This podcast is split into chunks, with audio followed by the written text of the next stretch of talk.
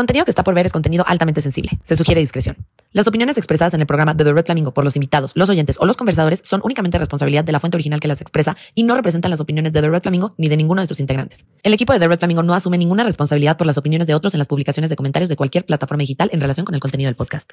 Flamingos, es un hecho que pasamos gran parte de nuestro tiempo en Internet donde compartimos cosas sensibles y que queremos mantener privadas. Sin embargo, esto está sujeto a constantes amenazas de seguridad. Por eso mismo te quiero contar de NordVPN, una manera de mantener tu información encriptada. Ellos conservan tu dirección de IP y te protegen de cualquier software malicioso o intrusivo. Además de que puedes cambiar tu ubicación virtual en cualquier parte del mundo. Incluso puedes acceder a contenido de entretenimiento de Estados Unidos o de Europa. Además de que NordVPN es la red más rápida del mercado, así que no te vas a tener que preocupar porque se atrase tu internet. Lo mejor de todo es que no es como en otras plataformas, aquí sí puedes tener tu NordVPN hasta en seis equipos. Consigue tu oferta exclusiva de NordVPN entrando al link especial para los flamingos en la descripción. El amante de Lady Chatterley, una novela escrita en 1928 por David Herbert Lawrence, en la que básicamente la historia es que la protagonista eh, Constanza tiene un esposo que es parapléjico.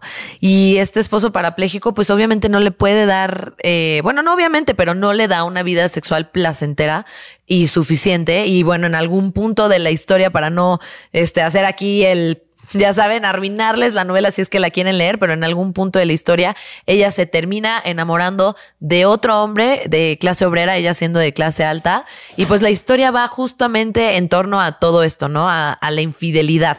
Es una novela que creo que ejemplifica muy bien eh, todos los ejemplos y entrevistas que vamos a estar viendo ahorita y pues les va a encantar, de verdad se las recomiendo porque sí es una novela que va a tocar su corazón y van a poder ver las distintas formas de infidelidad que hay y cómo manejamos la moralidad alrededor de estos temas. La infidelidad definitivamente es un tema que, como veremos, muy pocos se salvan.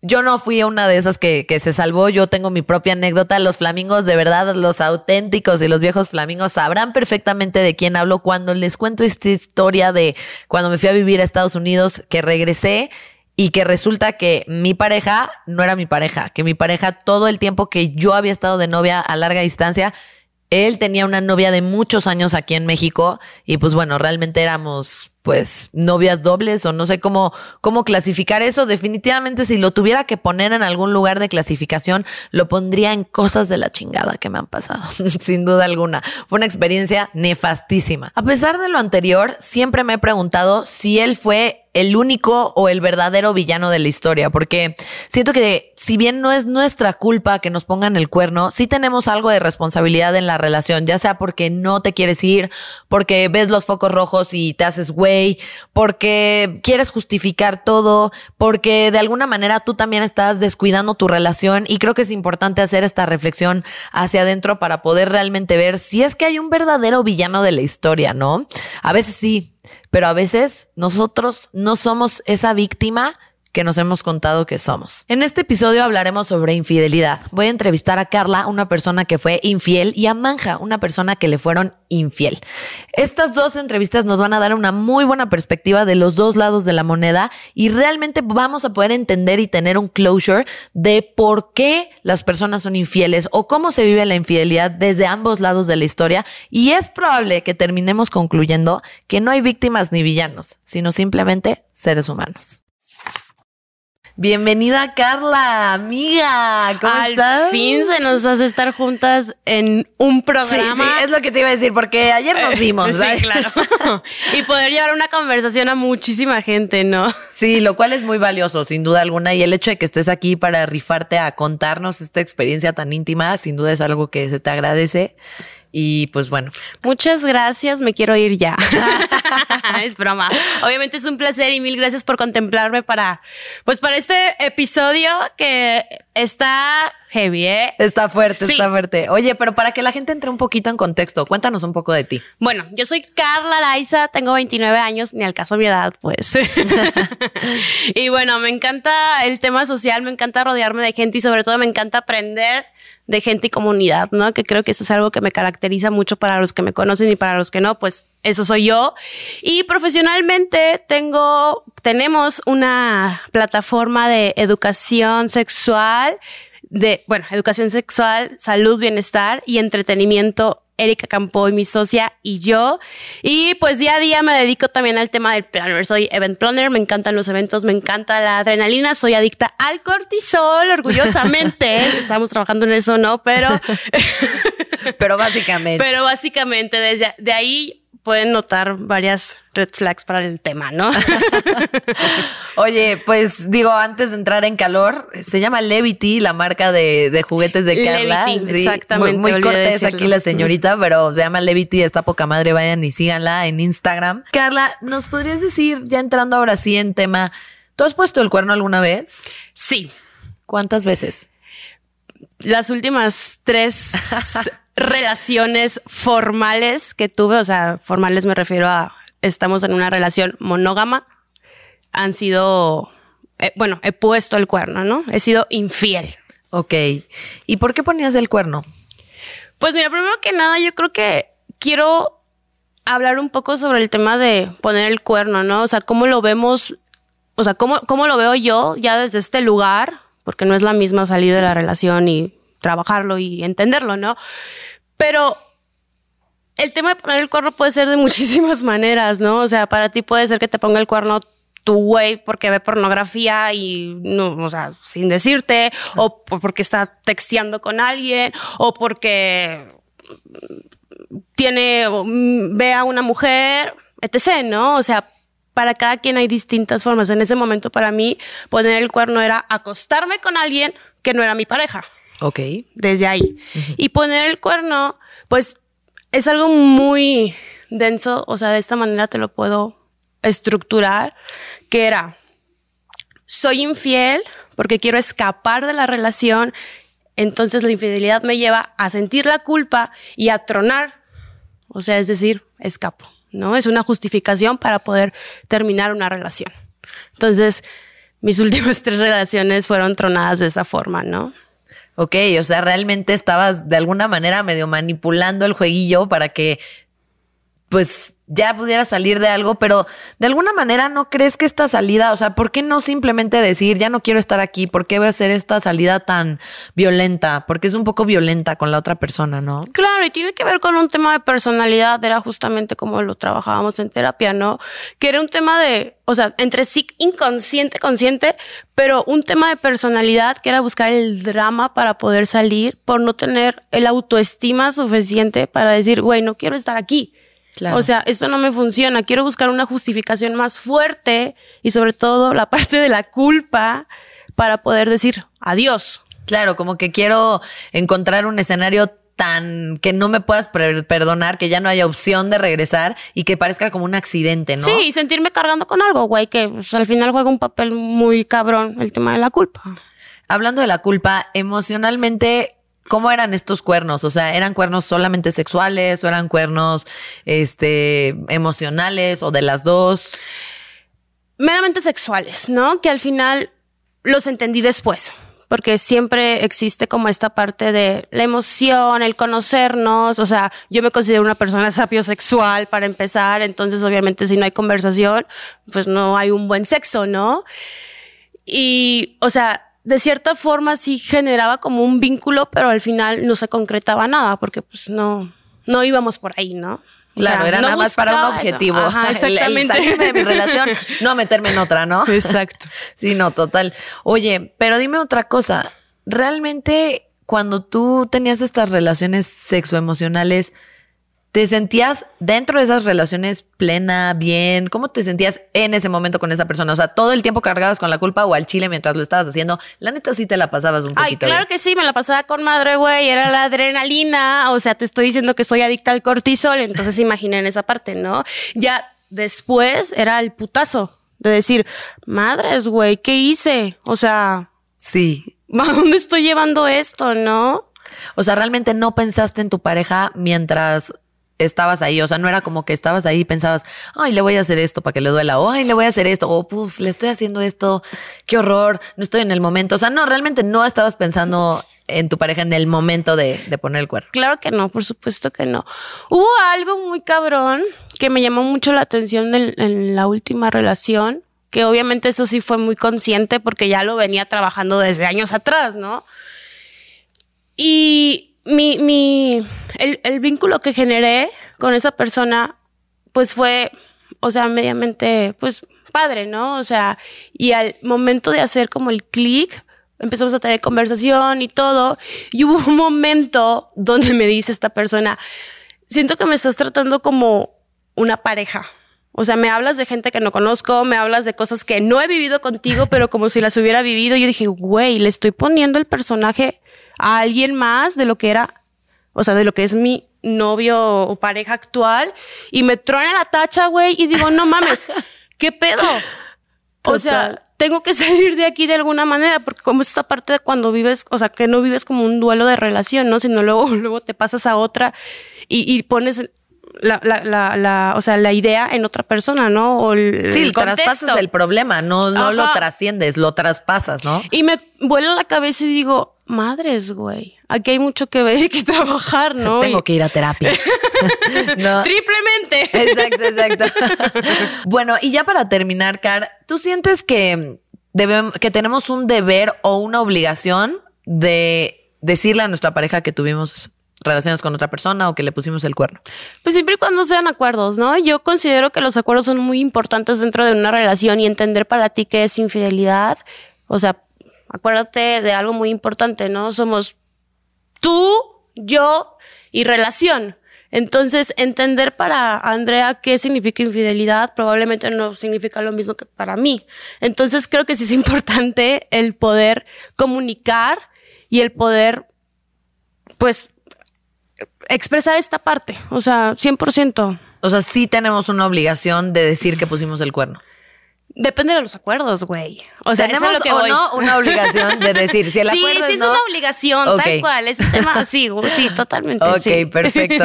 Pues bueno, muchas gracias, Car. Muchas gracias por tu honestidad, por tu autenticidad en las respuestas y por compartirnos esto tan íntimo que sin duda es difícil. Entiendo que estabas nerviosa antes de, de venir. Gracias, Pero amiga, ya. por siempre ponerme en jaque, ¿no? Nada. Una Para vez eso son más. las amigas. Cuando quieras. Ahorita en septiembre. Perfecto. Pues bueno, Car, muchas Gracias. Este, y pues nada, nos vemos pues pronto y espero que te haya gustado tu experiencia aquí en el Flamingo. Gracias. Bienvenido, Manja. Qué barbaridad. Nunca me imaginé tenerte aquí en mi podcast. Pues Andy, me invitaste y feliz de estar aquí. Muchas gracias, la verdad. Muchas, muchas gracias porque sé que es un tema que luego es muy íntimo, ¿no? Más que otra cosa, quizá ya algunas personas lo tengan más digerido que otras, pero de que es íntimo hasta su madre es íntimo, ¿no? Sí lo es, pero bueno, cada quien tiene su forma de llevarlo y de entenderlo y de cómo sacarlo, entonces Aquí estoy para sacarlo todo. cada quien. Oye, Manja, eh, cuéntanos un poquito de ti nada más para entrar en contexto eh, brevemente. Hijo, ¿qué te puedo decir? Tengo 32 años, soy alcohólico. No, no es Alcohólicos Anónimos. Soy Este, alcohólico conocido. No, este, tengo 32 años. La verdad, creo que ahí va, todo va bien. Estoy contento con el trabajo, contento con las cosas que estoy haciendo. Pues creo que todo contento. Me gustan los perros, tengo a mi perro, me gusta el cine. Ahora voy al gimnasio después de 28 años de no hacer nada. De repente se me ocurrió ir porque si no, gota asiática, todo. Ya pas de los 30 y es que hacha que traes cuando platiques con tus amigos. Entonces es tenerlos menos y tener un poco de ritmo más sano. Pero no, bien en general. Este, no estoy casado, sigo haciendo cosas para mí y ahí va todo en orden. Viento en popa. Yendo popa. Muy bien, pues qué bueno que estás contento. Eso me da mucho gusto escuchar siempre. Este, pero ya entrando un poquito más en tema, ¿te han puesto el cuerno alguna vez? Sí, yo creo que en este mundo yo creo que nadie se ha salvado de eso. Ah, por lo menos algunos nos enteramos y otros no, ¿no? Claro, exacto. Este, sí, sí me pasó y pues fue parte del, del ciclo de esa relación, yo creo. Pero pues normal. ¿Quisieras contarnos un poco esa experiencia Con en la medida de, de lo que te sientas cómodo? Ah, con todo gusto. Mira, yo creo que yo tuve una relación muy bonita por mucho, mucho tiempo. En algún punto creo que la, la idea de la relación de los dos empezó a hablar un poco diferente. Ya no estábamos empatando, este, de repente, pues ella decidió irse a estudiar inglés a Canadá.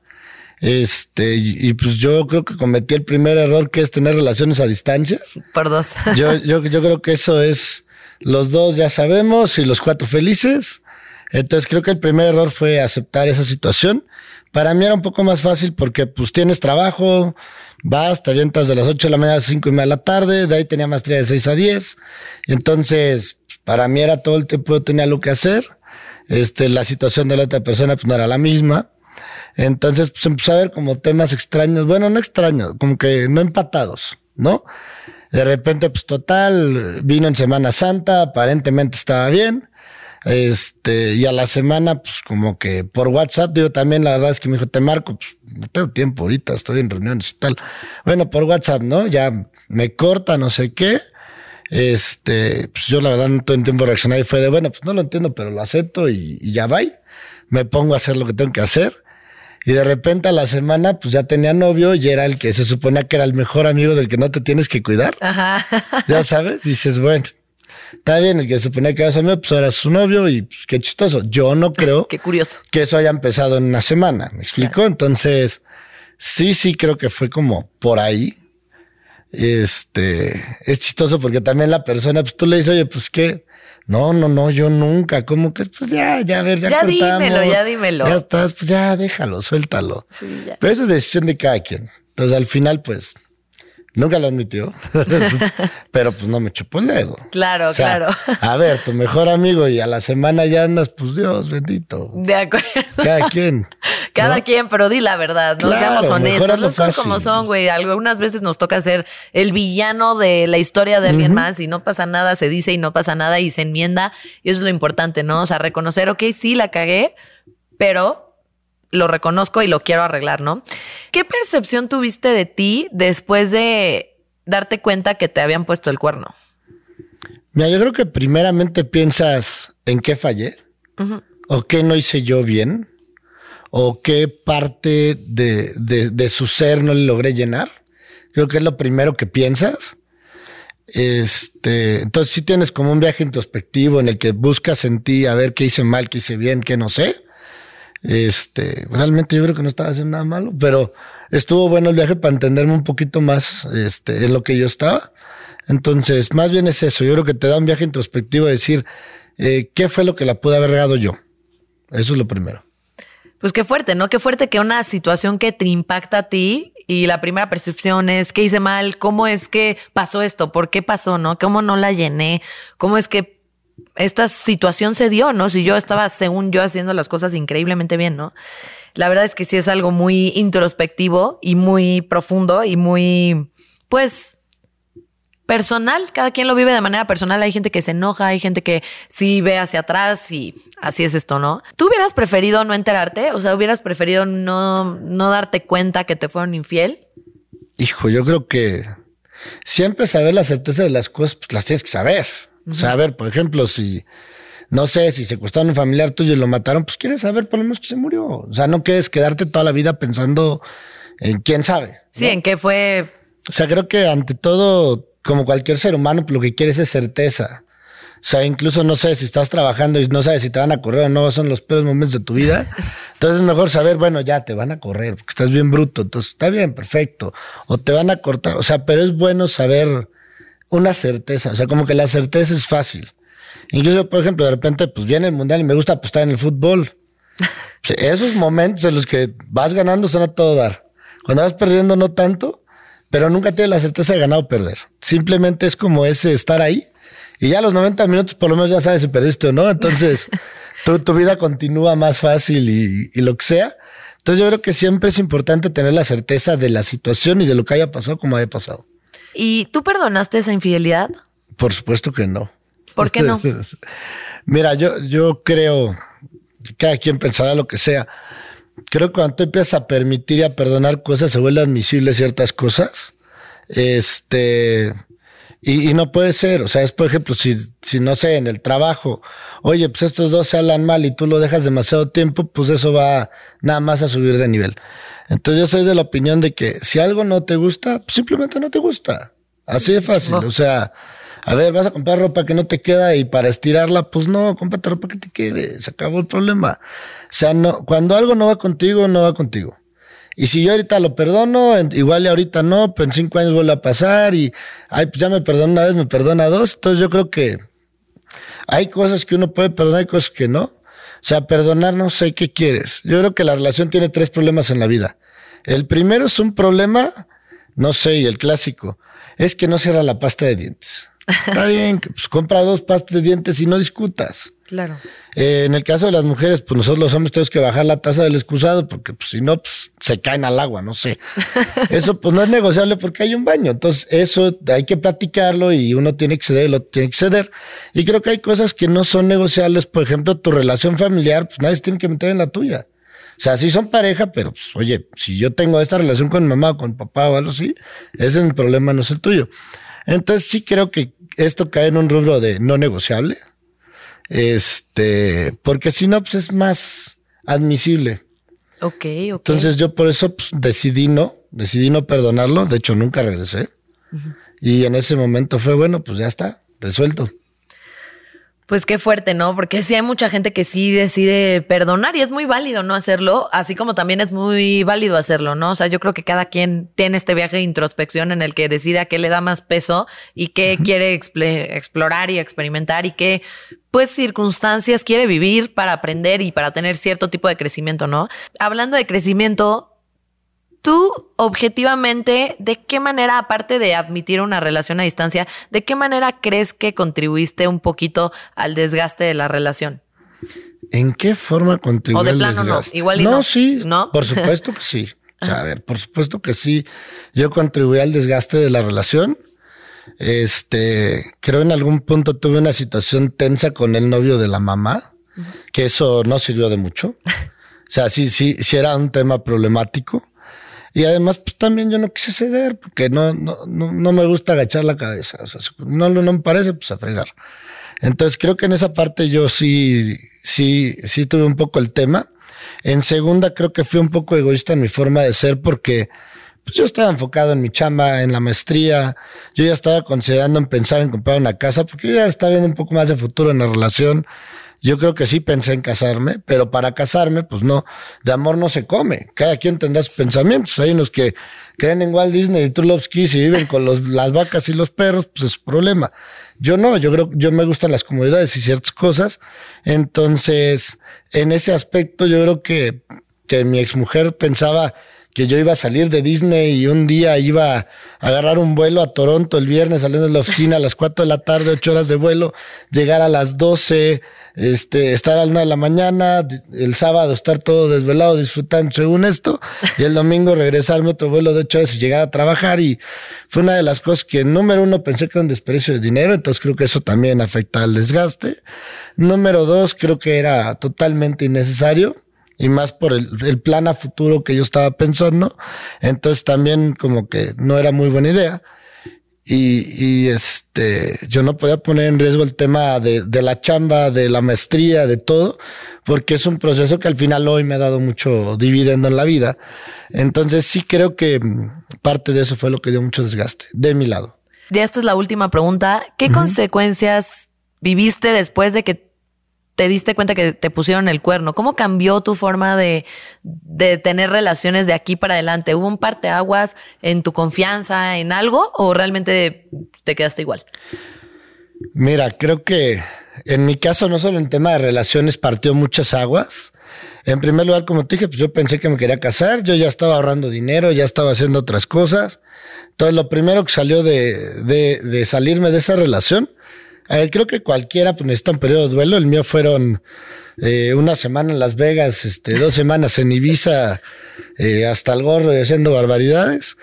Eh, cuando regresé, pues, obviamente a mí alguien de mi familia se acercó y me dijo, mira, yo no soy tonto, sé que estabas ahorrando porque tenías este plan y ahorita te andas despilfarrando en puras tonterías. Entonces yo creo que mejor deberías hacerlo con eso. Y de ahí hace siete años compré mi primer departamento. Ya sé. En vez de comprar un año, compré un departamento. Ajá. Entonces, creo que el primer impacto es sí, me hice de algo mío, sí, me hice yo a vivir solo a mi casa. Eso cambió todo mi ritmo de vida. Obviamente, pues ya vive solo, ya no hay hora de llegada, no hay reglas, hay que lavar platos, hay que hacer muchas cosas. Entonces, creo que el primer aspecto fue por ahí. Este, obviamente ya no tenía ganas de tener una relación. Dije, no, pues ¿para qué? Pues, nada, me ve la cara, pierdo el tiempo y mejor yo solito construyo. Entonces yo creo que sí en algún aspecto decidí que volverme un poco egoísta no está mal. Nada mal. Entonces yo soy muy egoísta en mi forma de hacer las cosas, en forma de decidir. Es, oye, quiero hacer esto, pues va, voy y lo hago. Oye, si de repente es una novia que quiere dedicarse a viajar y a gastar y yo quiero comprar otra casa, bueno, pues entonces no estamos en el mismo canal. Entonces yo creo que sí tomé decisiones, sí me he vuelto más egoísta en muchas cosas. Creo que muchas cosas no las volvería a permitir. O sea, creo que, por ejemplo, no sé si tengo mujer y el sábado me quiero ir de borracho y ella está enojada y no quiere, bueno, tú no vayas, yo voy con mis amigos, estás invitada siempre. Pero si no quieres ir, no significa que yo me voy a aplastar en mi casa porque tú no quieres salir. Yo quiero salir, se acabó el tema. O, oye, quiero irme de viaje a tal lado, ¿quieres venir? Sí. Oye, no quiero ir, no puedo. Perfecto, yo me voy de todos modos. Entonces, en ese aspecto creo que sí me hizo un poco más egoísta. Creo que en esos aspectos me, me cambió un poco mi proyecto de, de vida, de lo que estaba pensando, de cómo hacer las cosas. Pero a mí en lo personal creo que me dio un crecimiento personal, me hizo un poco mejor y un poco menos... Pues antes despilfarraba más, muchísimo más. Y con novia, bueno, terrible la situación. Y ahorita sí ya es como más moderadito. Este, creo que también entendí que, que en la vida busco una persona que tenga algo que hacer. O sea, creo que el, el ocio es la madre de todos los males. Entonces, tener una mujer que no quiere hacer nada de su vida, realmente yo creo que ahorita no. Y no digo para que me mantenga, olvídalo. Este, pues, aunque sea para que ella se sienta productiva, creo que también aprendí que en una relación tienes que admirar a tu pareja de los dos lados, en algún aspecto. O sea, puede ser una gran madre, puede ser algo, pero si tú no admiras nada a tu pareja, estás perdiendo tiempo ridículamente. Creo que principalmente eso es.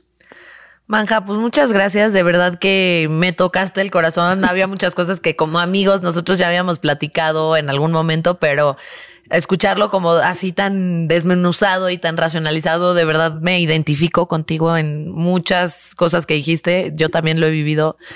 Y pues muchas gracias por vulnerarte de esa manera, por abrirte con nosotros y por compartir esta sabiduría que al final del día yo creo que mucha gente te está escuchando y dice, ay, bueno, hay luz al final del túnel, ¿no? No, no todo está negro. Después de esto puedo reconstruir mi vida, este, hacer algo productivo con ella y estar bien, estar feliz. Como dijiste desde la intro, te dije, cuéntanos de ti. Tu primera cosa que dijiste fue, soy una persona feliz.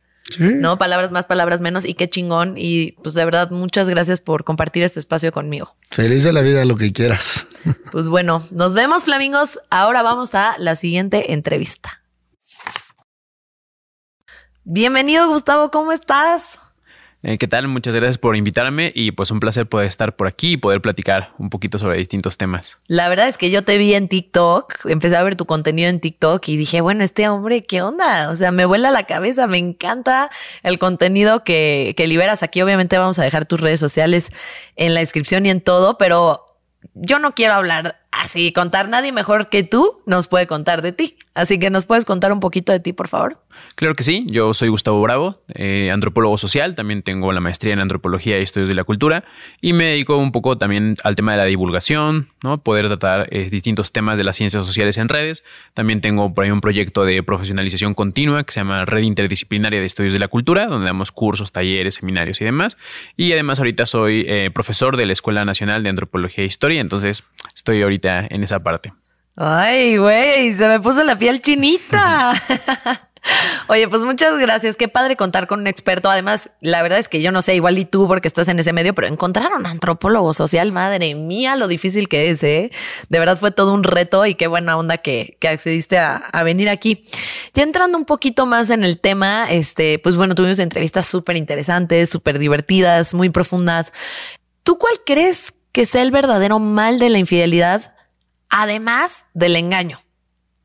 Me parece que cuando hablamos de infidelidad hay que considerar que más allá de la ocultamiento de la información, es decir, que nos estamos dando información, creo que lo que se está haciendo es una vulneración de los intereses de otra persona. Creo que cuando hablamos de infidelidad hay que tener en consideración que siempre estamos hablando de un otro, de otra persona distinta a nosotros, con otros intereses, con otras preocupaciones, con otras emociones distintas, ¿no? Y entonces cuando nosotros hacemos una infidelidad, no solamente estamos eh, ocultando la información, ¿no? Que se podría considerar como lo básico, ¿no? Ok, yo no le digo a una persona este, que estás, eh, que te estoy engañando o no te digo este tipo de información, para muchas veces se cree para evitar el sufrimiento de las personas, pero en realidad lo que se hace es vulnerar los intereses del otro porque ni siquiera se le permite que el otro te diga si quiere saber o no quiere saber o se de plano se olvida, ¿no? Que estás enfrente de otro ser humano con estas emociones, con esta intencionalidad y creo que cuando hablamos de infidelidad caemos en eso, ¿no? En vulnerar al otro y dejar de verlo como alguien legítimo a nosotros mismos, sino que solamente lo vemos como alguien a quien podemos eh,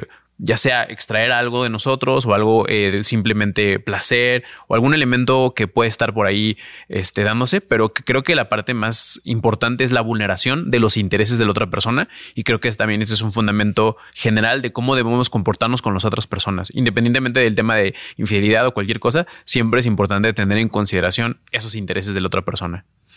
O sea, por lo que me estás diciendo, ¿tú crees que la infidelidad es un tipo de objetificación?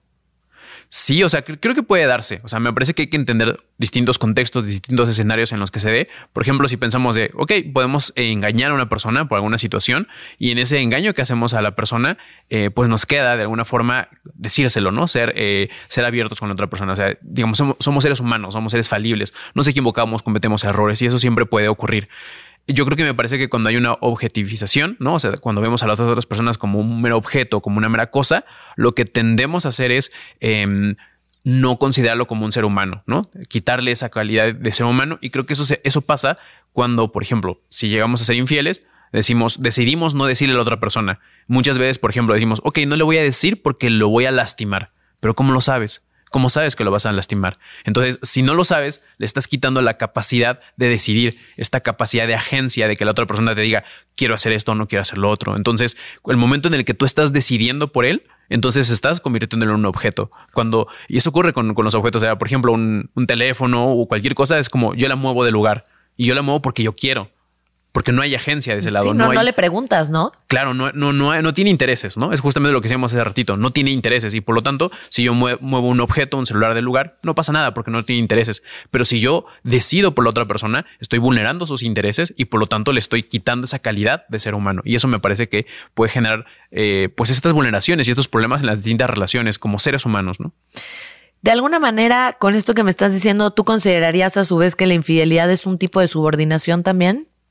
Creo que puede darse, o sea, podemos, generalmente cuando hablamos de relaciones hay que entender que, por ejemplo, pueden darse relaciones de poder, ¿no? Pero que también es importante hacer esta distinción entre relaciones de poder y relaciones de dominación, por ejemplo, ¿no? Cuando hablamos de relaciones de poder, tiene que ver con tratar de estar en un, digamos, como un juego de ajedrez, por así decirlo, de tratar de mover las piezas, tratar de convencer al otro, a lo mejor. Todo eso puede darse en, una relación de poder, o sea, incluso, por ejemplo, pensemos en una escuela donde el profesor da algunas indicaciones, el estudiante también tiene esta capacidad de agencia de replicar esas instrucciones y ahí vemos un juego, digamos, eh, de poder, ¿no? Que se vuelve como una circularidad, por así decirlo, ¿no? Las relaciones de poder no necesariamente son negativas, ¿no? Siempre el, el hecho de querer que nosotros convencer a otra persona de otra cuestión, queremos darle argumentos, pruebas, datos, información o incluso tratar de empatizar con esa persona puede darse en una relación de poder. Sin embargo, me parece que lo problemático puede ser cuando pasa de ser una relación de poder a una relación de dominación, porque entonces hay una relación asimétrica de subordinación,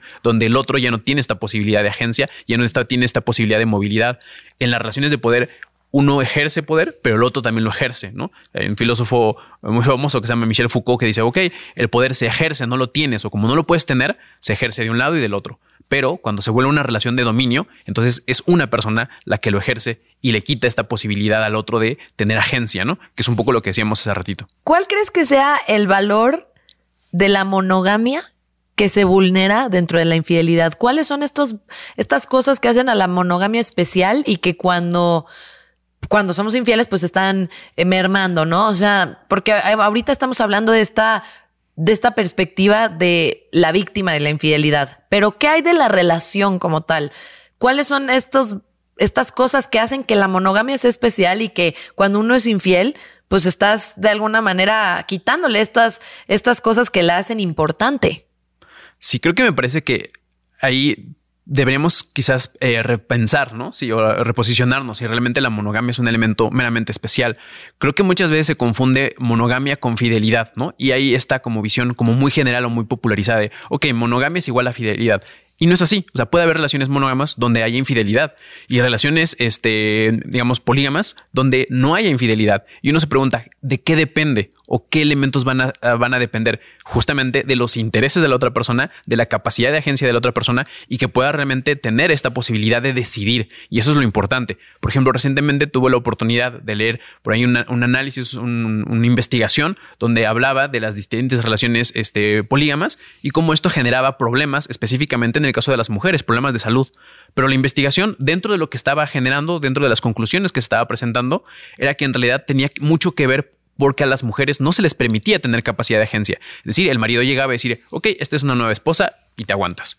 Eso es justamente eliminar la capacidad de agencia de la persona. Pero también puede pasar en la monogamia, como decir, yo quiero este, tener una relación exclusiva contigo y así yo la quiero y tú no tienes la posibilidad de decidir. Y eso también es una imposición porque en ambos lados está negando la capacidad de agencia. Y de hecho han surgido nuevas categorías, como por ejemplo el poliamor, que también se confunde con poligamia, pero no es lo mismo, ¿no? O sea, el poliamor, por ejemplo, ha surgido como una categoría ética también y de responsabilidad afectiva, que también está muy de moda este concepto, y que básicamente es un principio ético. Decir, ok, el poliamor tiene que ver con que yo voy a ser honesta, si tengo más parejas, con todas las parejas, y todas van a saber. Y entonces yo le estoy dando capacidad de agencia a la persona. Si la persona dice, yo quiero entrar en este tipo de dinámicas, no habría ningún problema, porque si no también entraríamos en una especie de infantilización de las personas. Las personas tienen esta capacidad de agencia de decir, yo quiero tener una relación abierta o poligama, etcétera, o poliamorosa, ¿no? Y hay distintos modelos relacionales. Y entonces me parece que la monogamia históricamente ha buscado como constituirse como una especie de monopolio de la moralidad y esto no es así, porque también si lo, revisamos históricamente, pensemos en las relaciones más antiguas con nuestros abuelos, con nuestros padres, que eran relaciones a lo mejor aparentemente más sólidas, aparentemente eh, que representaban esta cuestión de la monogamia, pero que ocurría en muchas, ocasiones, que a la mujer, por ejemplo, se le engañaba o el marido se iba con otras, con mujeres, tenía otras familias, ¿no? ¿Cuántos de nosotros no sabemos que nuestros abuelos tenían otra familia o tenían eh, otro tipo de relaciones?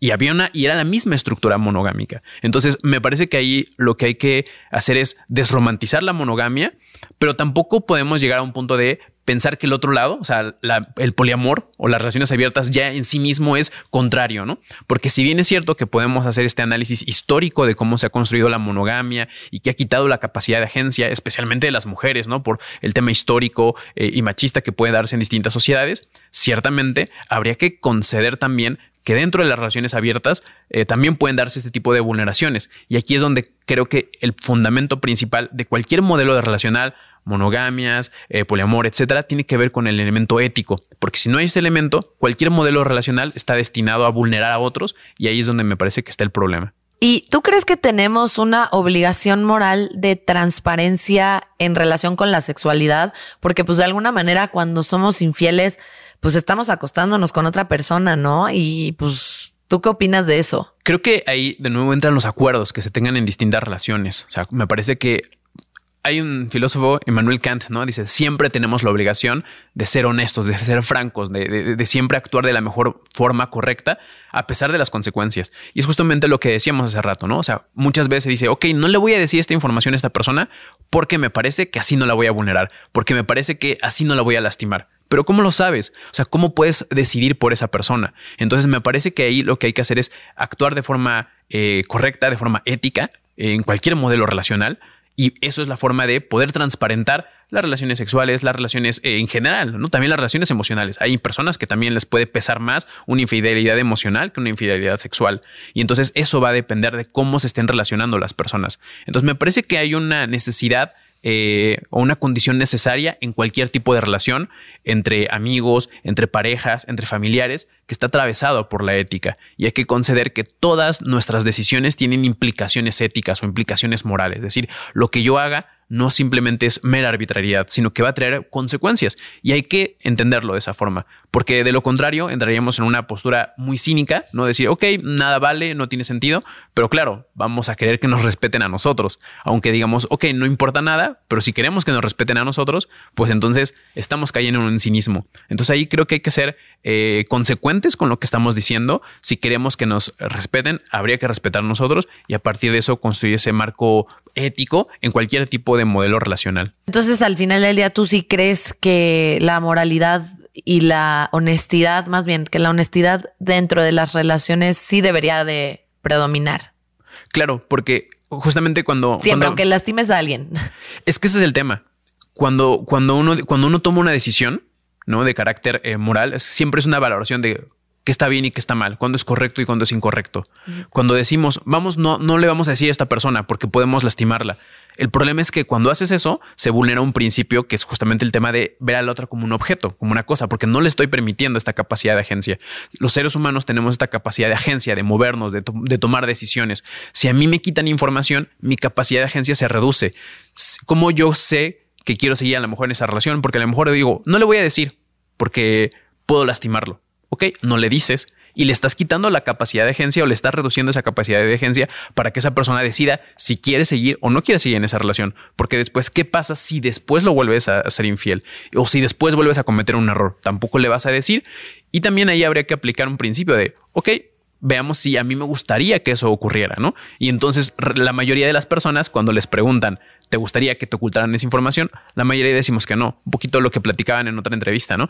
Es esta posibilidad de tener certidumbre, ¿no? Si no tenemos certeza, nuestros, eh, digamos, nuestro piso se mueve, ¿no? Y entonces esto pasa en el trabajo, en nuestras relaciones, en cualquier ámbito. Si no tenemos esas certezas, perdemos capacidad de agencia, perdemos capacidad de toma de decisión y cuando no tenemos capacidad de toma de decisión, nos vamos acercando más a esta objetivización, nos volvemos más objetos, más cosas que las cosas no deciden, no toman decisiones. Nosotros sí, nos quitan información, nos reducen esa capacidad y eso genera consecuencias. Y habría que pensar si nos gustaría que a nosotros nos trataran de esa forma, que nos trataran como cosas. Si la respuesta es no, quizás deberíamos ser consecuentes también con los demás. Uf, muchísimas gracias, Gus. De verdad es que Respondiste así, todo así, de que check, check, check, sí, 100%.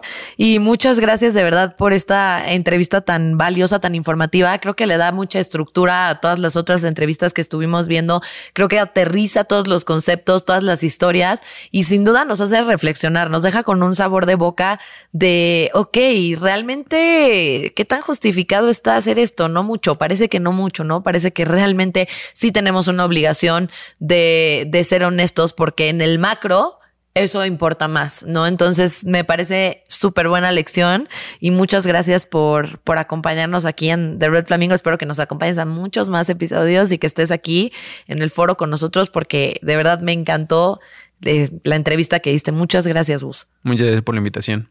¿Qué entrevistas nos acaban de regalar los invitados? Sin duda alguna fue algo espectacular, inédito, único, auténtico. Estoy emocionadísima. Todavía no puedo creer esta apertura que tuvieron con nosotros.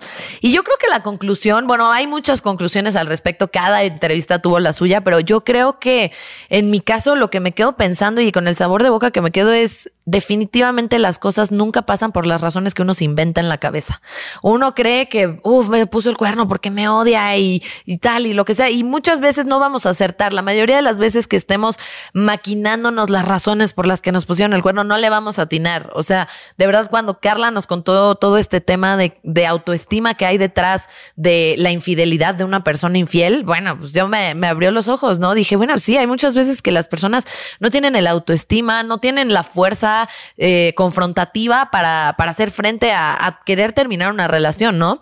Y también la parte de manja que nos, nos cuenta esta parte de crecimiento, de luz al final del túnel, de saber que no importa qué tan difícil y escabrosa se ponga la situación, si ya te querías casar, si ya tenías un plan de vida, si estabas ahorrando para una casa, no importa. Al final del día, aunque te pongan el cuerno, todo va a estar bien y todo va a salir a flote, ¿no? Yo creo que la la enseñanza más grande que nos llevamos de todo esto es el valor de la honestidad, porque creo que la honestidad nos permite eh, tratarnos como seres humanos, ¿no? Ya no quiero ser repetitiva con las otras entrevistas, pero definitivamente creo que el hecho de no ser infiel nos habla más de ser más humano en realidad.